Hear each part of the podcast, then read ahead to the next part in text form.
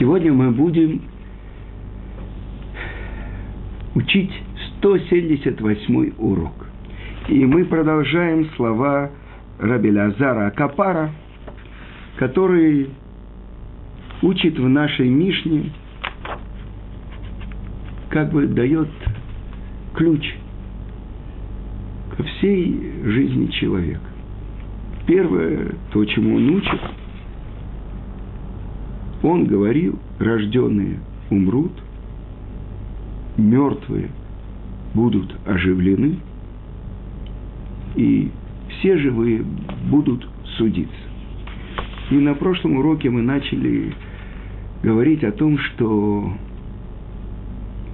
на самом деле из-за выбора, неверного выбора, из-за ошибки человека, Адама, пришла смерть в мир.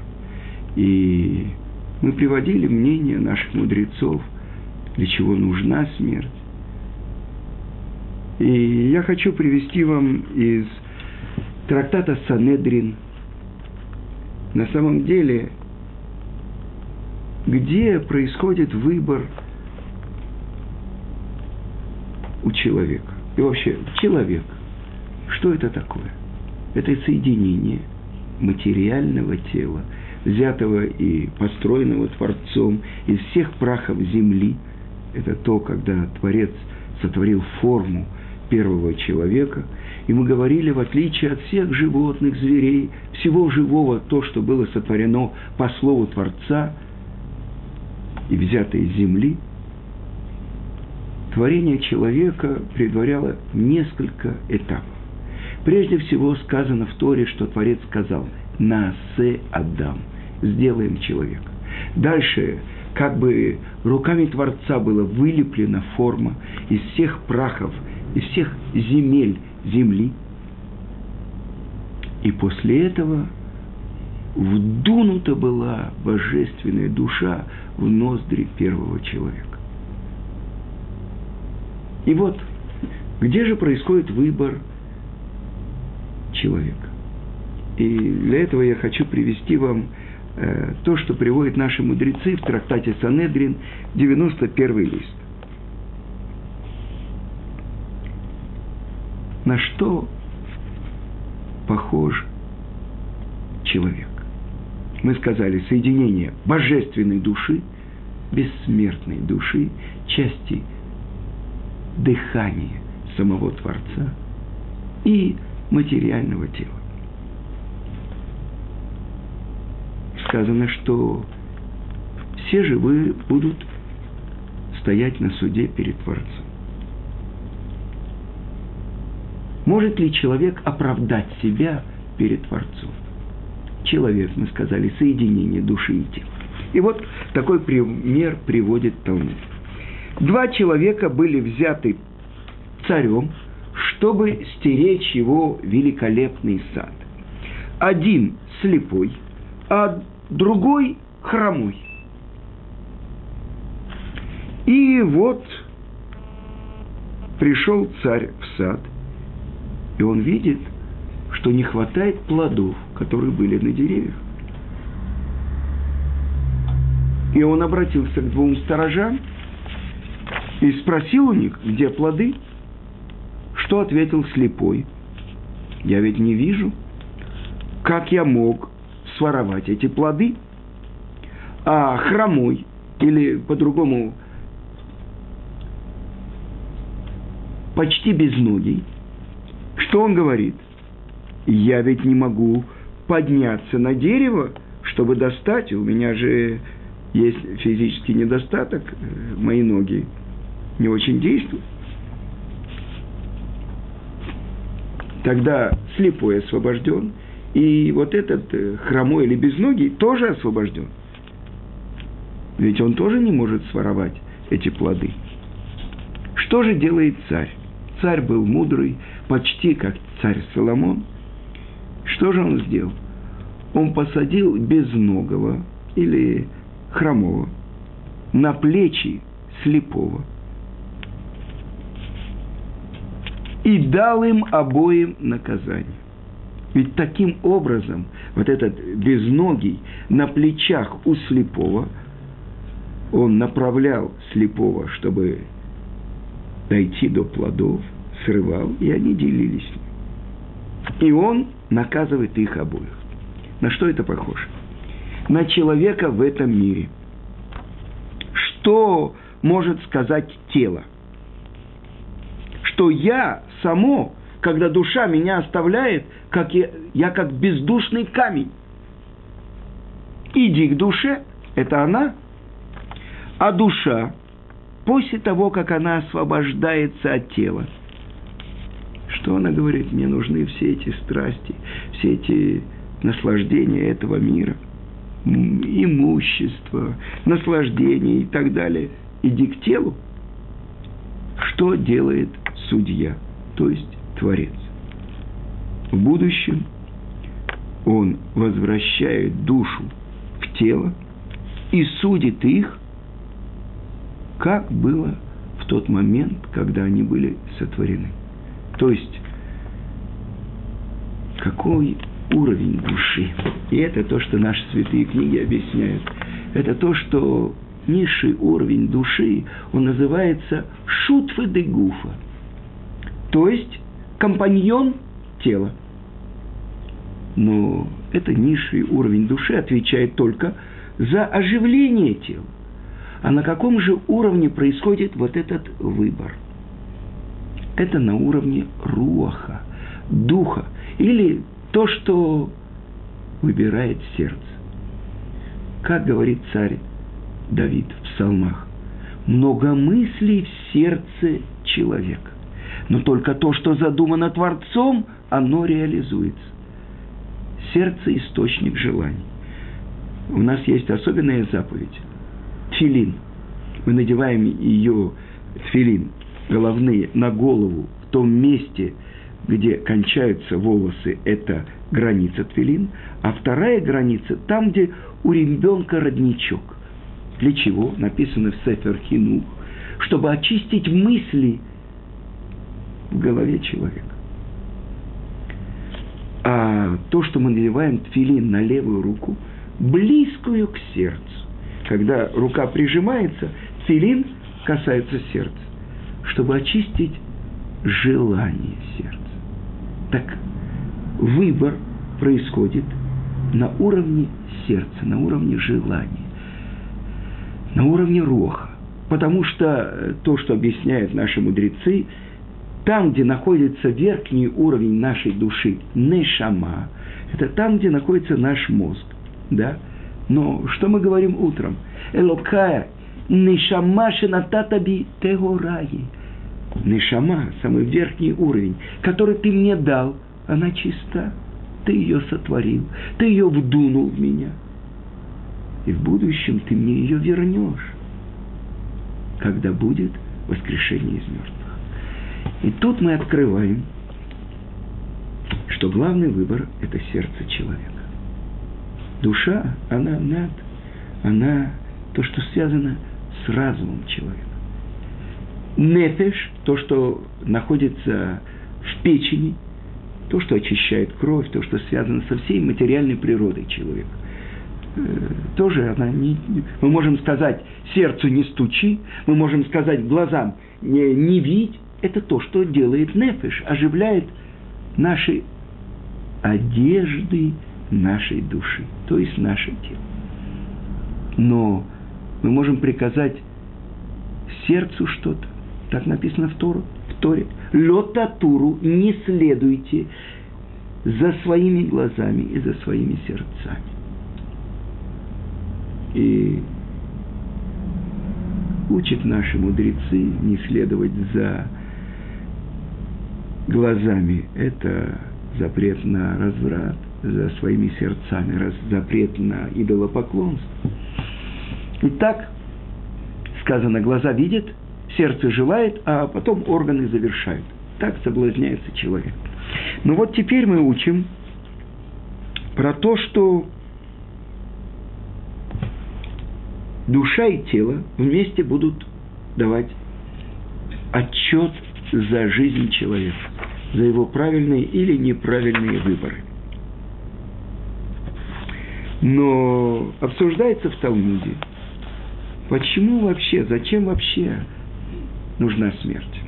И объясняется это так, что злодеи, которые гневят Творца, и это очень хорошо, что приходит смерть. Они прекращают гневить Творца. Но праведники, ведь они исполняют волю Творца. Так, э, может быть, они бы оставались в живых. Смерть приходила бы только к злодеям.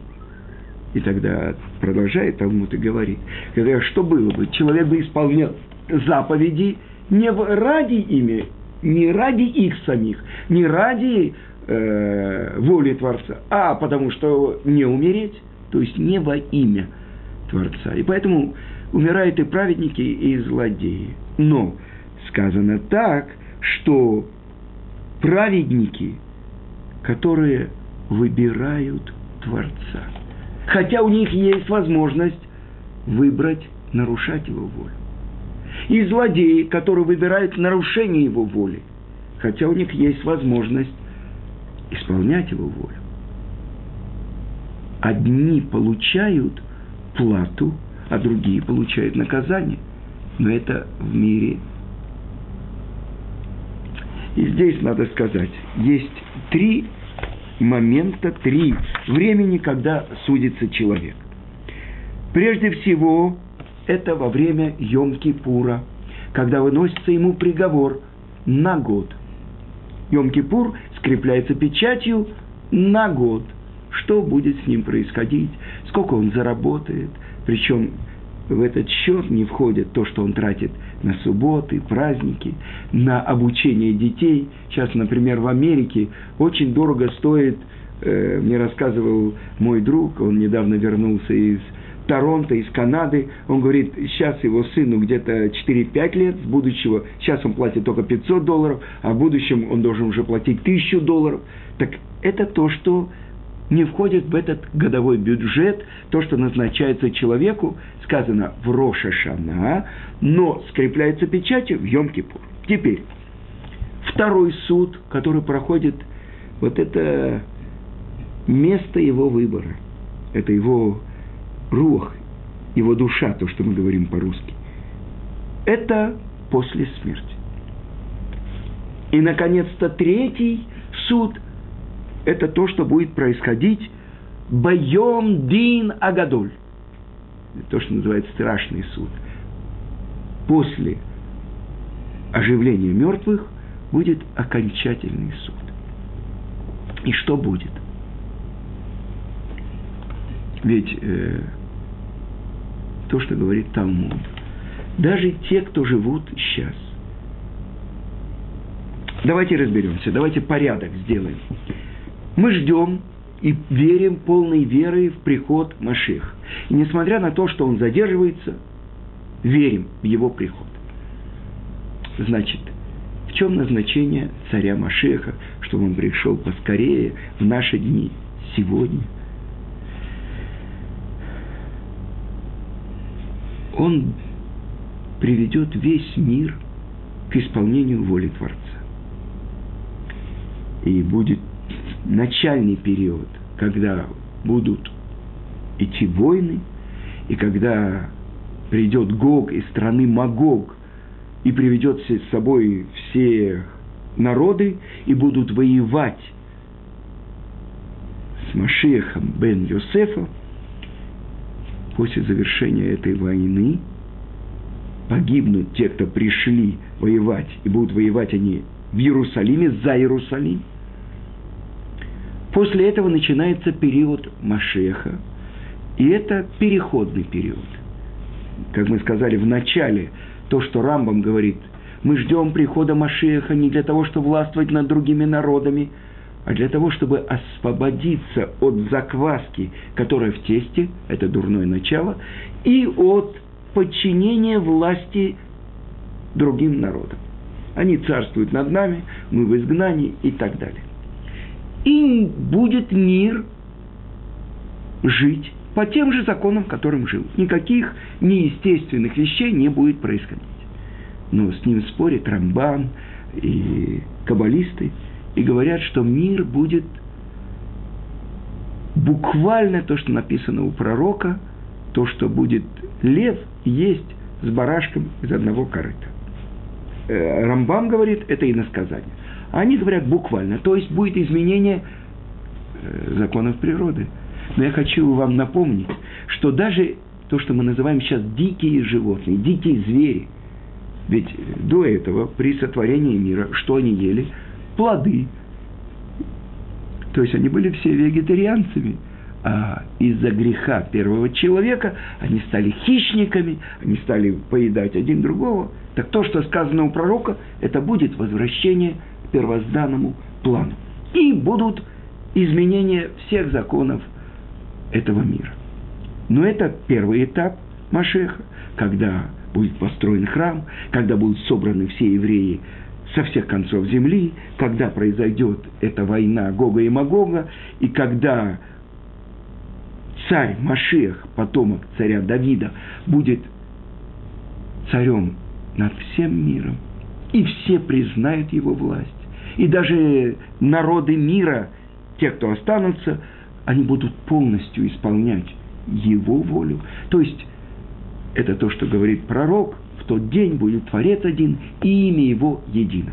Рамбам объясняет в послании в Йемен, что тогда народы мира – откроют, что их предки учили ложному. И есть объяснение, для чего пришел Мухаммед с его учением, то, что написано в Коране, зачем пришел Иошуа Нацри с его учением, которое написано в Новом Завете, откроется, Рамбам объясняет это. Для чего? Для того, чтобы народы мира знали – что есть единый Творец и то, что должен прийти царь Машех. И все потоки крови еврейского народа на протяжении веков, чтобы другие народы узнали истину. Хорошо.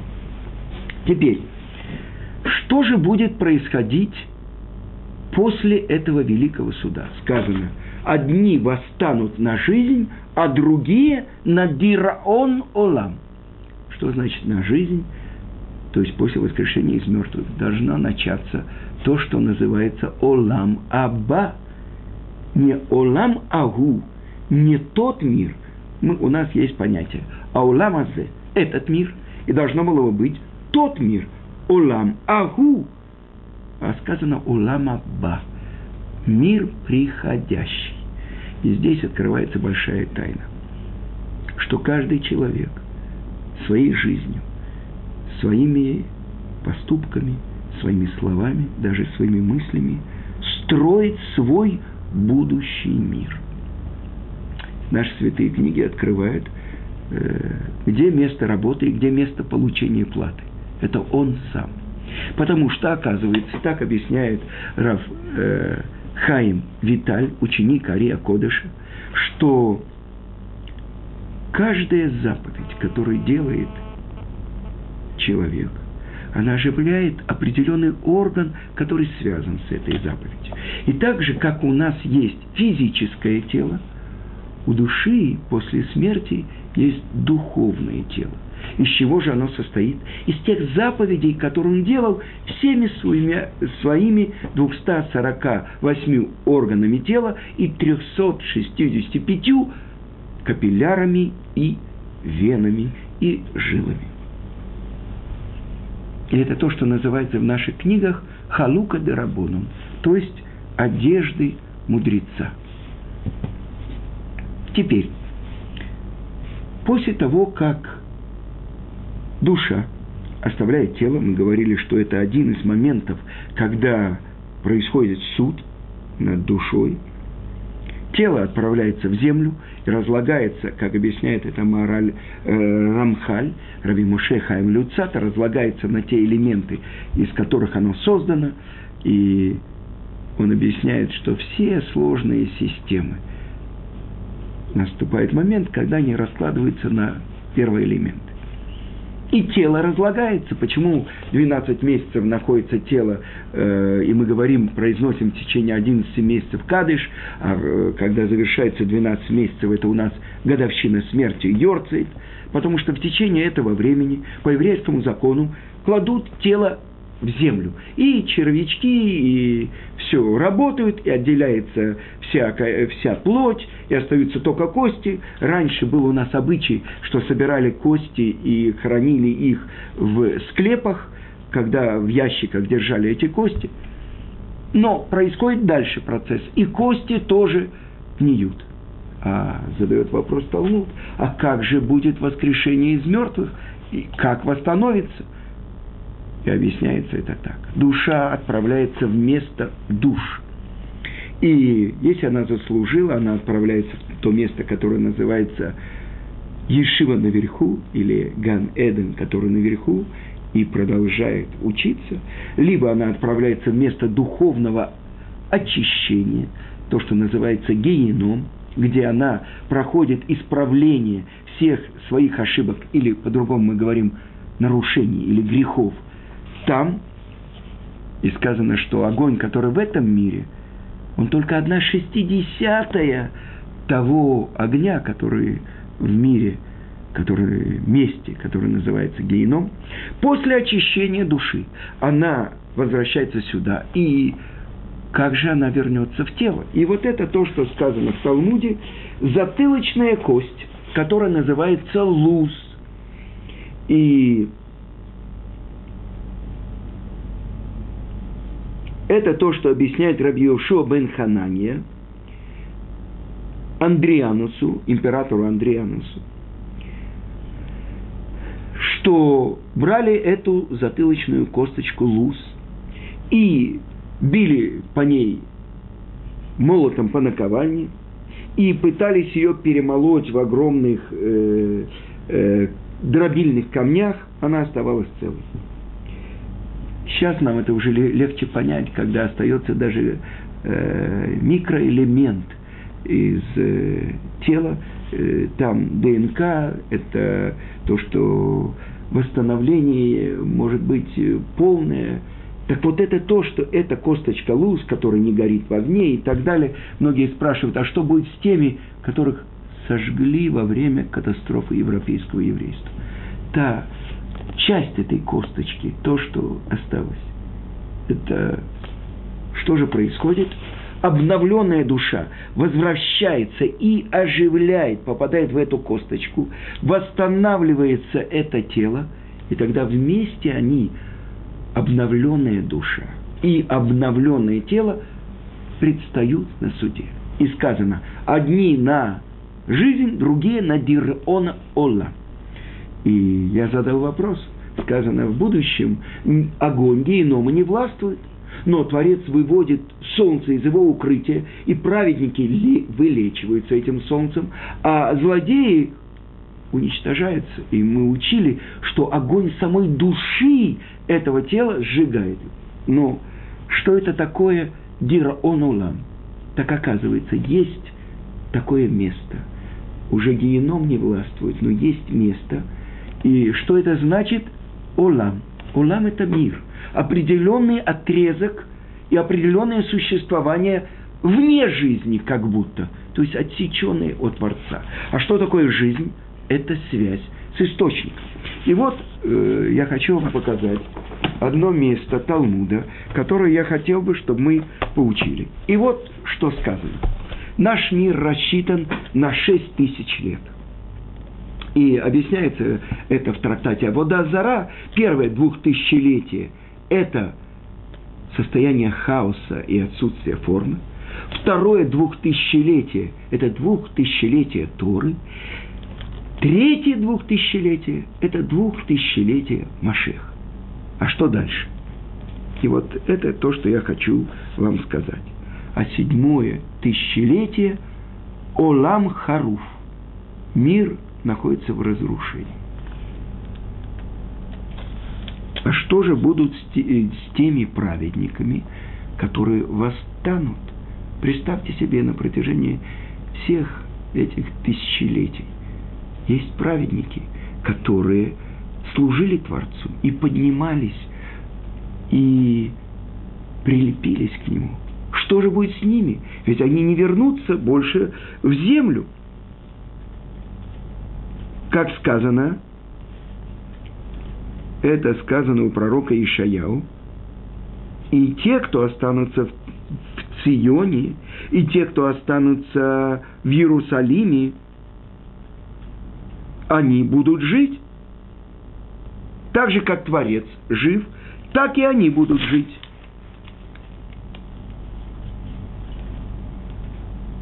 Но в то время, то тысячелетие, когда Творец будет обновлять, когда Творец будет обновлять мир, да, где же будут эти праведники? Так вот, что говорит Талмуд, это трактат Санедрин, 92 лист, сказано так. «Венизга вашем левадо» и останется Творец. Только он один. А что же будет с этими праведниками? Сказано так, Творец делает им, я прошу вас э, понять, крылья, как Э, орлам, и они летают над водой,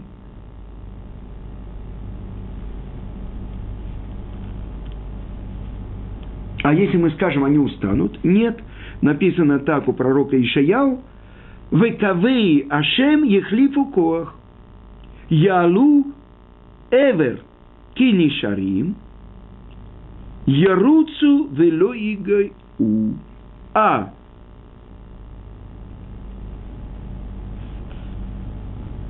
те, кто полагаются на Творца, те, кто связаны с Творцом, прилепившиеся к Творцу, получат новые силы. И будут у них крылья, как у орлов, и будут лететь и не будут уставать. Как это можно понять? Ведь это говорится про будущий мир. И объясняется в наших святых книгах, что то, что сказано во второй строчке Торы, а земля была хаотична и бесформена, и тьма над бездной, и дух всесильного скользил над поверхностью воды. Сказано это про кого? Объясняет комментарий и дух царя Машеха скользил над поверхностью воды. Вы видите параллель? Праведники в будущем будут лететь. Где? Над поверхностью какой воды? Если сказано, что седьмое тысячелетие – мир в разрушении, пока Творец не сотворит новую землю и новое небо. Объясняет это Раби Муше Хаим Люцатов – что когда обновленная душа оживит и станет обновленное тело. Он говорит, есть разница, в каком состоянии, в каком отношении находится душа и тело в нашем мире. Сейчас наша душа находится в подчинении у нашего тела. Больше того, объясняет это Рамхаль, что одна заповедь, которую исполняет человек, она должна превратить его в светящегося, лучащегося человека. То, что было написано в Торе, лицо Моше светилось. И не могли на него смотреть даже Аарон, его родной брат. Так это должно происходить такое. Творец специально делает, он как бы гасит этот свет. И тогда что происходит? Душа находится в подчинении у тела в будущем тело, оживленное тело, оно будет как свеча, светильник. То есть все будет подчинено душе. Но еще одну вещь добавляет Раби Муше Хаим Люцатов, что то будущее наше тело будет на уровне сегодняшнего нашего состояния нашей души. И тогда то творение, тот человек, который встанет при оживлении из мертвых, это будет духовное творение, в котором тело будет только некоторой границей этой души. И тогда, что это значит над поверхностью воды? Это отдельная, очень глубокая тема. В данном случае Мидраш Раба объясняет, Тора сравнивается с водой. Ой, все жаждущие, идите к воде. Идите и напейтесь бесплатно. Другое выражение – вода – это чува, это раскаяние. То, что приход Машиха связан с тем, что мы вернемся к нашему источнику, к Творцу. Но это отдельная тема и очень глубокая тема. Пока то, что мы хотели показать, что это седьмое тысячелетие – это уже начало будущего мира.